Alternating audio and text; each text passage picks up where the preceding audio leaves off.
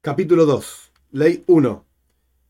Este Dios honorable, temible, es una mitzvah, es un precepto positivo amarlo y temerle. A Él, como está escrito, amarás a Dios, tu Señor. Y está escrito, a Dios, tu Señor, temerás. 2. ¿Y cómo es el camino para amarlo y temerle? En el momento en que la persona medite en sus acciones, en las de Dios, y en sus creaciones maravillosas y tan grandes, y vea de ellas la sabiduría de Dios, que no tiene comparación y no tiene límite, inmediatamente va a amar, alabar, enaltecer y desear un deseo muy profundo de conocer al nombre grande de Dios. Y como dijo David, el rey David, mi alma está sedienta por Dios, el Señor vivo. Y cuando la persona considere estas cuestiones mismas, inmediatamente va a retrotraerse hacia atrás y va a temer. Y va a saber que es una criatura pequeña, baja, oscura, que está parada, por así decir, con una baja y pequeña, por así decir, comprensión, muy pequeña, frente a la integridad absoluta de todas las comprensiones, frente a Dios. ¿Qué entiendo yo frente a lo que entiende Dios? Y como dice el rey David justamente, cuando vea tus cielos, la acción de tus dedos, ¿qué es el hombre para que lo recuerdes?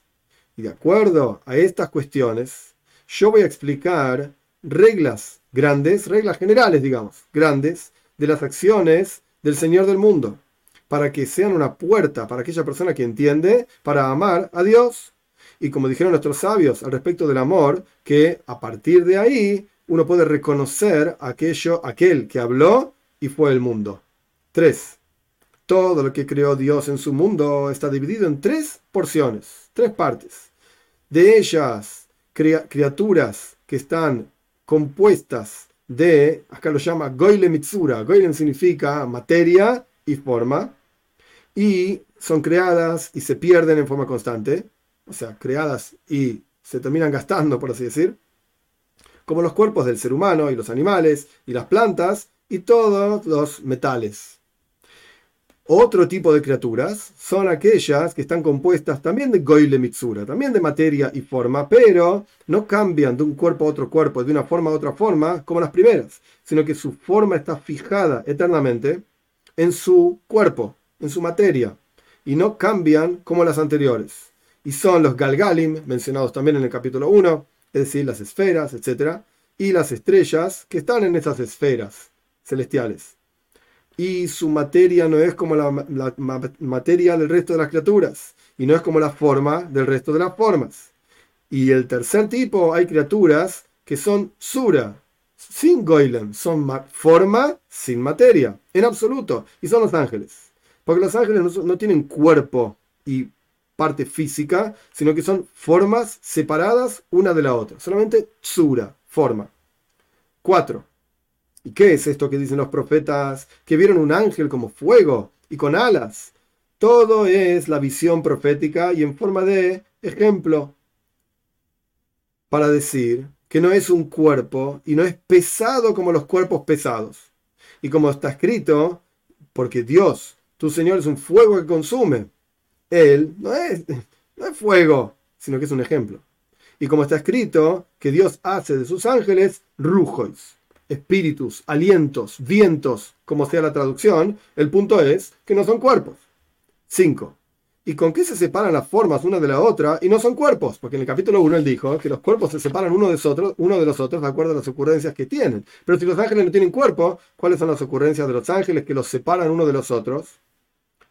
porque no son iguales en su existencia, sino que cada uno está uno por debajo de la virtud y elevación de su compañero. Y existe ese ángel de esta fuerza que está por, por arriba de él, y todos se existen de la fuerza de Dios y su bondad.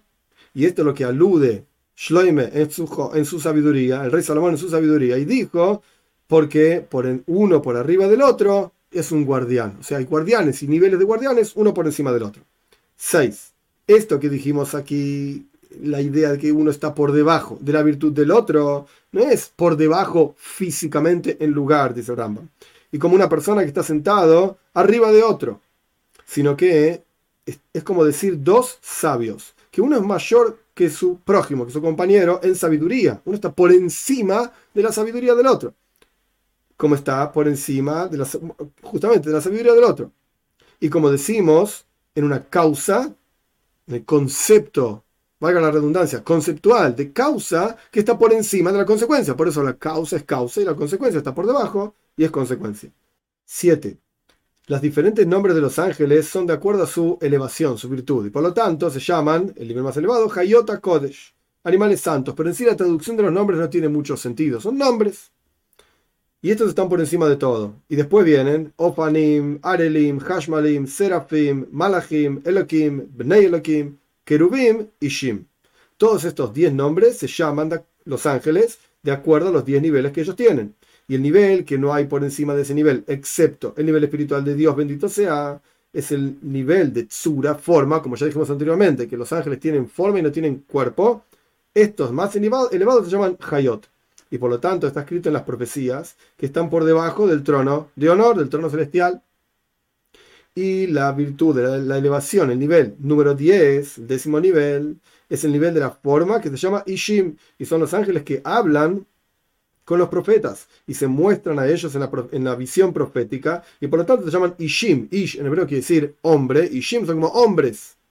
Es decir, su virtud está cercana a la virtud del conocimiento de Dios de los seres humanos.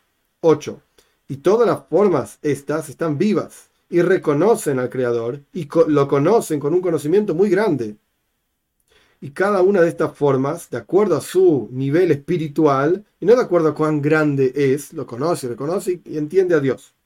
Incluso el nivel primero no puede captar la verdad del Creador tal y cual es, sino que su captación, digamos, de Dios, que eran estos Hayota Kodesh explicados en la, en, en la Alaja 7, su comprensión es muy pequeña para comprender y entender, pero capta y entiende más que lo que capta y entiende la próxima forma que está por debajo de ella. Y lo mismo ocurre con cada uno de estos niveles hasta el décimo nivel, que lo conoce a Dios con un conocimiento que no hay capacidad en el ser humano, que está compuesto por cuerpo, materia y forma, pueda captar a Dios y conocerlo tal y cual conocen los Ishim. Ah, es el nivel número 10 y más bajo de ángeles. Correcto, pero ellos entienden más de Dios que lo que entendemos nosotros y todos no conocen al Creador como Él se conoce a sí mismo. 9. Todas las existencias excepto del Creador, desde la primer forma hasta el mosquito más chiquito, que está en el medio de la tierra, todo,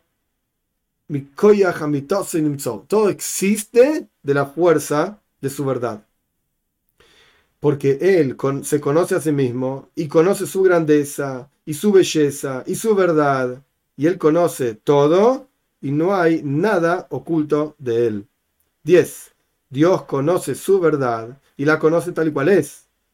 Y no la conoce con conocimiento que está por fuera de Él, como nosotros sabemos y conocemos. Porque nosotros y nuestro conocimiento no son uno, sino que el Creador, bendito sea, y su conocimiento y su vida, todo es uno. De cualquier lado y cualquier extremo y cualquier forma que quieras entenderlo, es todo uno y es todo unificado. Porque si Dios estuviese vivo con vida y supiese con conocimiento externo a Él, entonces habría muchos dioses. Él, su vida, su conocimiento. Y la cuestión no es así sino que Dios es uno de todo lado y todo extremo y cualquier forma que lo quieras entender es uno. Entonces decimos que Él es el que sabe, Él es el sabido, digamos, conocido, y Él es el conocimiento mismo. Todo es uno. Y esto no hay capacidad en la boca para decirlo, ni en el oído para escucharlo, ni en el corazón de la persona para reconocerlo en forma clara. Y por lo tanto, está escrito, por, te juro por la vida del faraón, te juro por la vida de tu alma, y no dice Hashem, Hashem, perdón, por la vida de Dios, sino Hashem, sino que Dios está vivo. Una cosa es decir Paroi, por la vida de Paroi, porque está Paroi, faraón, y su vida. Y otra cosa es Hay Hashem, Dios es vida.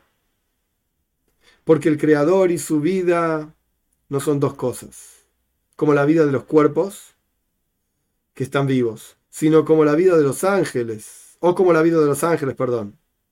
Por lo tanto, no reconoce a las criaturas y las conoce porque son criaturas como nosotros conocemos una u otra cosa, sino que Dios conoce a toda la creación por sí mismo. Se conoce a sí mismo y a través de conocerse a sí mismo conoce toda la creación. Por lo tanto, por cuanto Él conoce a sí mismo, sabe todo, porque todo depende de Él para su existencia. 11. Estas cuestiones que mencionamos al respecto de Dios en estos dos capítulos son como una gota en el océano de lo que uno debe explicar sobre este asunto. Y la explicación de todos estos fundamentos en estos dos capítulos, esto es lo que se llama Maase Merkabah, la historia, la idea, el concepto de la carroza celestial. Esto hace referencia a una profecía de Yehezkel, etc. 12. Mandaron los primeros sabios que no expliquemos estas cuestiones, sino a una persona solamente, y siempre y cuando esa persona sea sabia y entienda con su propia captación, con su propio intelecto, y después le entregamos Roshei Prakim, ideas generales, como si fuesen títulos, como resúmenes, y le indicamos una pizca de la cuestión, y él tiene que entender con su propia captación, y va a saber el final del asunto y su profundidad. Y estas cuestiones son cosas muy profundas extremadamente profundas y no hay, no toda capacidad es apropiada para captarlo. O sea, no todo el mundo lo puede entender esto. Y sobre esto dice el rey Salomón con su sabiduría, en forma de ejemplo, están ocultos para tu vestimenta, digamos. Así dijeron también los sabios en la explicación de este ejemplo, que estas son cosas que son están ocultas, las cosas más ocultas del mundo. Esas tienen que ser para tu vestimenta nada más, es decir, para ti solamente. Y no las expliques en público. Y sobre esto dijo que sean para ti solamente y no para los extraños contigo. Este es otro versículo. Y sobre esto está escrito también, la miel y la leche bajo tu lengua. Y así explicaron nuestros sabios primeros estas cuestiones, que son como la miel y la leche, tienen que estar bajo tu lengua.